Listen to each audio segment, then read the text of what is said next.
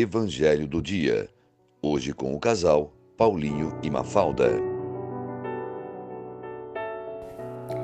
Bom dia, amados irmãos e irmãs do Evangelho do Dia. Hoje, 28 de julho, o evangelho para nossa reflexão é de Mateus, capítulo 13, versículos de 36 a 43, onde Jesus vai explicar a parábola do joio a pedido dos seus discípulos.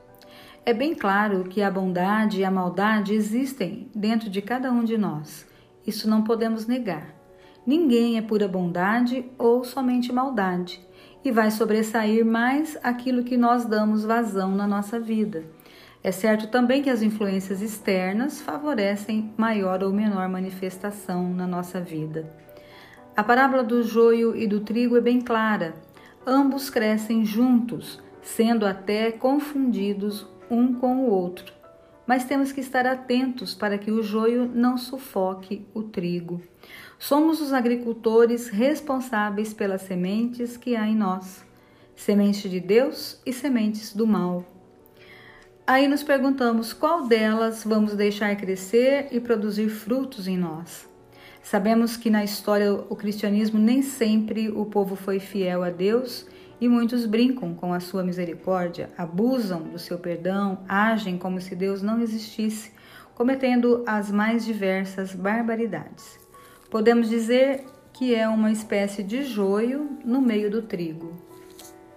Deus, como é amor, ele dá oportunidades a todos, os justos, os injustos, os bons e os maus. Nós devemos deixar o trigo e o joio crescerem juntos. Poderíamos pensar se não seria melhor erradicar o joio para não influenciar o trigo. Esse pensamento, esse pensamento é humano, mas o pensamento de Deus é bem diferente. Nós podemos ver aqui dois significados importantes.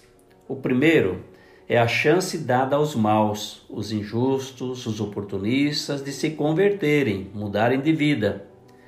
E o outro é a preocupação de cometer injustiça ao arrancar o joio do meio do trigo. No mundo atual, quantos inocentes estão pagando por pecados dos outros? No nosso sistema prisional, por exemplo, nós temos muitos casos assim. Deus é paciente e quer de nós a mesma atitude paciência e discernimento a fim de identificarmos com clareza a qualidade das sementes que nós plantamos, para que nós tenhamos uma colheita de bons frutos.